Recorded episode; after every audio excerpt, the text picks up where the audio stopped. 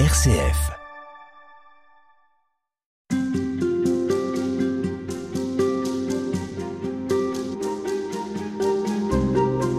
Et dans ce temps qui nous conduit jusqu'à Pâques, nous essayons de mieux comprendre euh, qui est Jésus. C'est d'ailleurs l'énigme qu'il pose euh, hier et aujourd'hui.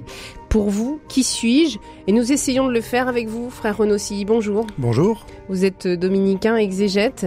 Et avec vous, on essaie de découvrir chaque jour l'évangile et de se pencher sur les mots que contient cet évangile. Des mots euh, qu'on a parfois entendus, mais sur lesquels on ne se penche peut-être plus assez. Aujourd'hui, le texte de l'évangile, c'est Jésus qui s'adresse aux Juifs qui croyaient en lui et il utilise le mot mes disciples en leur disant si vous demeurez fidèles à ma parole, vous êtes vraiment mes disciples alors vous connaîtrez la vérité et la vérité vous rendra libre. Frère Renaud Silly, on a envie de savoir qui sont ces disciples, qui sont ces hommes qui vont, suivre Jésus. Qu'est-ce qui fait qu'à un moment donné, ils sont appelés les disciples? Les disciples euh, se caractérisent par l'attachement personnel qu'ils avaient à Jésus. Et ça, c'est un trait qui apparaît curieusement d'ailleurs dans les, les quelques sources extra-bibliques que nous avons sur, euh, sur Jésus, euh, qui sont pratiquement contemporaines, hein, chez Flavius Joseph, euh, chez Pline le Jeune également.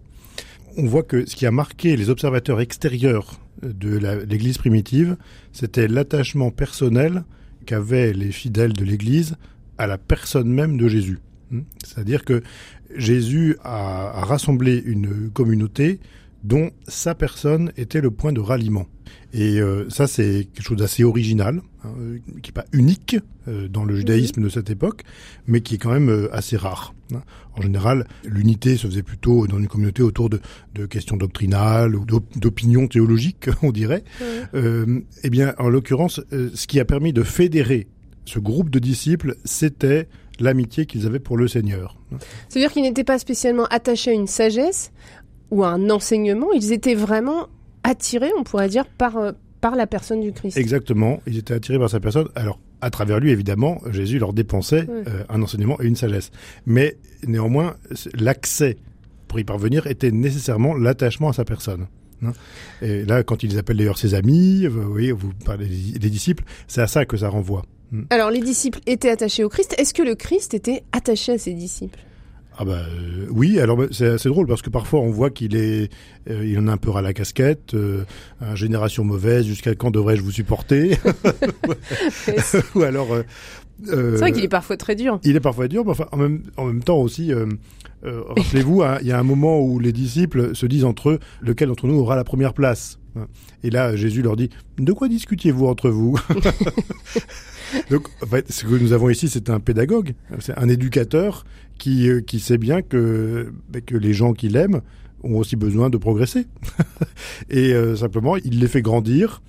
Il, a, il les aimait, puisque euh, malgré tout, quand on voit ce qu'il leur a transmis, hein, c'est-à-dire le dépôt de la parole, le, la mémoire de sa personne, la responsabilité aussi d'étendre mmh. ce, ce, mouvement du christianisme primitif, euh, on, on, sent qu'il a eu à la fois, il les aimait et il avait aussi grande confiance en eux.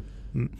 Pour moi, il y a, chaque année, pendant la, semaine sainte que nous allons donc célébrer la semaine prochaine, dans la tradition dominicaine, euh, le jeudi euh, saint, au soir, on lit l'ensemble de, ce qu'on appelle le discours des adieux, c'est-à-dire les chapitres 13 à 17 de l'évangile selon saint Jean. C'est-à-dire l'enseignement ultime que le Christ donne juste avant son arrestation.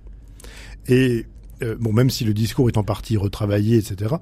Néanmoins, c'est très bouleversant de se dire, ben, Jésus sait que son temps est compté, et donc ce qu'il euh, lui reste, il l'emploie pour mettre les bouchées doubles et pour transmettre à ses disciples le contenu total de la révélation, avec l'enseignement sur l'Esprit Saint, qui se termine par le discours sur qui soit un, comme toi-même, Père et moi, nous sommes un. Bref, d'une certaine manière, on a l'impression que le contenu de ce que Jésus transmet à ses disciples va crescendo avec le temps et que au moment où voilà le, temps se fait court, eh bien c'est là que Jésus va leur en donner le plus. Donc c'est vraiment une, une, relation très très forte. Et d'ailleurs, comme l'a bien senti la tradition, ils sont tous morts martyrs pour lui. Alors à la fois ils sont très attachés, puis c'est vrai, euh, c'est suffisamment souligné qu'ils sont dispersés euh, au moment où le Christ meurt, on croit. Eh bien c'est ça, justement, c'est bien pour ça que, le moment est dramatique, puisque euh, c'était en effet ceux auxquels il avait tout donné. Donc c'est pour ça que ces gens que lui-même avait euh, stimulés, enfin, avait fait grandir, que tous s'égaillent dans la nature, bah, ça rajoute au drame de la passion, bien sûr. Qu'est-ce qu'il disait à ses disciples? Parce que très souvent dans les textes, on voit Jésus les enseignait, enseignait donc ses disciples, et puis il y a la foule qui est un peu plus loin. Quelle différence faisait-il dans son enseignement entre les disciples et la foule? Est-ce qu'il y a des mots qu'il utilisait uniquement pour ses disciples? Est-ce qu'il y a des contenus qu'il donnait uniquement à ses disciples? Que recevaient les disciples que ne recevait pas la foule? Alors, il semble que à la foule, le Christ dispensait des enseignements plus directement accessibles et plus faciles à mettre en pratique. Euh, avec des préceptes moraux, des paraboles plus faciles à comprendre. Et en revanche, il, y avait aussi pour ses disciples euh, un enseignement que l'on pourrait dire ésotérique, enfin pas au sens euh, péjoratif du terme, un sens simplement réservé à quelques quelques-uns parce que les autres n'auraient pas pu le comprendre. Et ça, c'est il y a rien de plus, enfin c'est tout à fait normal. Hein. avec les disciples qui, qui étaient toujours dans sa compagnie, eh bien, c'est comme un maître d'école, il pouvait transmettre plus. Oui. On le voit par exemple, l'explication de la parabole du semeur. Enfin, il a, donné, il a enseigné la parabole du semeur à tout le monde. Ça veut dire que tout le monde peut en tirer quelque chose. Mais en revanche, il l'explique à ses disciples. Euh, parce que là, pour le coup, il y a un enseignement spécifique sur la parole, sur euh, la fécondité de, l'enseignement reçu, hein, euh, qui, qui peut-être doit être spécialement adressé à ceux qui vont avoir mission d'être euh, de, de, de, de, répandre cette parole par la suite. Alors on a dit qu'ils étaient attirés par le Christ, qu'ils lui étaient fidèles. Euh, jusqu'où est-ce que les disciples croyaient en ce que Jésus leur disait? Euh, Alors chez, chez, Saint Jean, nous avons un, un, lieu tout à fait extraordinaire où après le discours sur le pain de vie, hein, lorsqu'il dit si vous ne mangez pas ma chair et ne buvez pas mon sang, vous n'aurez pas la vie en vous. certaines personnes se disent ces paroles sont dures qui peut les entendre? Et l'évangéliste précise, beaucoup de ceux qui croyaient en lui le quittèrent à ce moment-là. Et Jésus leur dit à ce moment leur dit, et vous allez-vous partir aussi? Et, Saint Pierre répond, à qui irions-nous Seigneur Tu as les paroles de la vie éternelle. Euh, donc là, euh, on, voit que euh, l'enseignement du Christ était aussi une épreuve de la foi. Il y avait des, choses qui n'étaient pas faciles à, à, entendre, à recevoir, et il y a eu des gens qui l'ont quitté, alors même qu'il n'y avait pas de menace extérieure particulière. Et, donc euh, l'incrédulité des, disciples, ben, elle est inhérente au fait même que Jésus leur transmet cet enseignement qui les laisse libres de toute façon. Et jusqu'où est-ce qu'ils pratiquaient euh, au moment où le Christ leur disait euh, ce qu'ils entendaient? C'est-à-dire jusqu'où est-ce qu'ils pratiquaient la charité? Jusqu'où est-ce qu'ils aidaient leurs prochains? Jusqu'où est-ce qu'ils aimaient leurs ennemis eux-mêmes, qui étaient les premiers à entendre ça du Christ?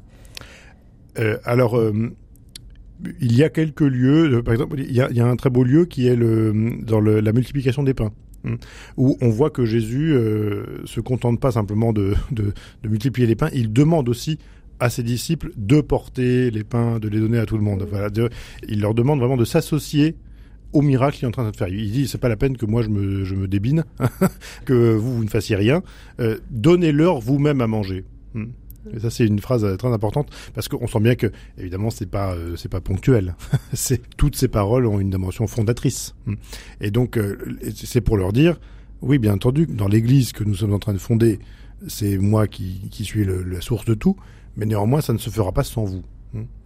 Et donc, dès ce moment-là, il les a associés. Il y a aussi un autre endroit, par exemple, où il les a envoyés en mission. Et ils sont revenus en disant Maître, nous avons chassé les démons en ton nom. Enfin, on sent qu'ils étaient tout, tout fiers et tout, ça marche, allez-y. Euh, puis en même temps, Jésus le, leur dit ben, Oui, en fait, mais vous allez au-devant de désillusions si vous simplement, si vous restez comme ça d'une exaltation malsaine. Donc, si vous voulez, Jésus les a préparés à la fois à la joie de l'évangile, mais aussi aux épreuves et au fait de cultiver vraiment sa propre mémoire. Dans quelle mesure il leur est demandé, en effet, d'aller vers les autres par la suite et de développer, d'élargir ce qu'ils ont reçu? Alors, on sent bien que dans un premier temps, le mouvement qu'il a réuni était d'abord une, école hein, dans laquelle il enseignait.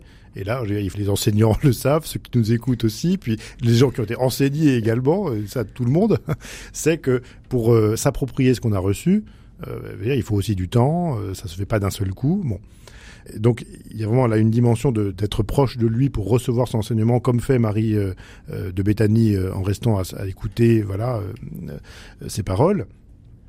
Euh, ça, c'est- indispensable. Mais en même temps, de fait, Jésus avait déjà des petits stages. hein. On a mentionné tout à l'heure lorsqu'il les envoie en mission et que déjà il les envoie vers les villes, vers les villages pour chasser les démons, pour euh, pour proclamer l'évangile. Et puis après, euh, évidemment, plus le temps passe, plus cette mission devient euh, quelque chose d'habituel. En fait, le le groupe qui entourait Jésus était euh, c'était une véritable caravane. C'était pas uniquement les douze. hein. Il y avait aussi des d'autres personnes, beaucoup de femmes, bien entendu. Euh, il y avait tout un monde et certainement déjà parmi eux, il y avait euh, déjà l'occasion de, de pratiquer la charité, parce que il y avait certainement déjà quand on forme un groupe euh, Il y a des itinérant. situations. ouais. Des- de toute façon, euh, il faut pratiquer la charité. Mais C'est vrai que les évangélistes se, ça pesantissent pas dessus, Parce- Mm. ce qui est normal puisque les évangélistes nous transmettent d'abord l'enseignement du Christ et ce qu'il a fait. Mais par exemple, vous voyez, quand on voit Marthe qui, euh, qui s'affaire à la cuisine justement pendant que sa, sa sœur Mhm. euh, est au pied du Christ à écouter son enseignement.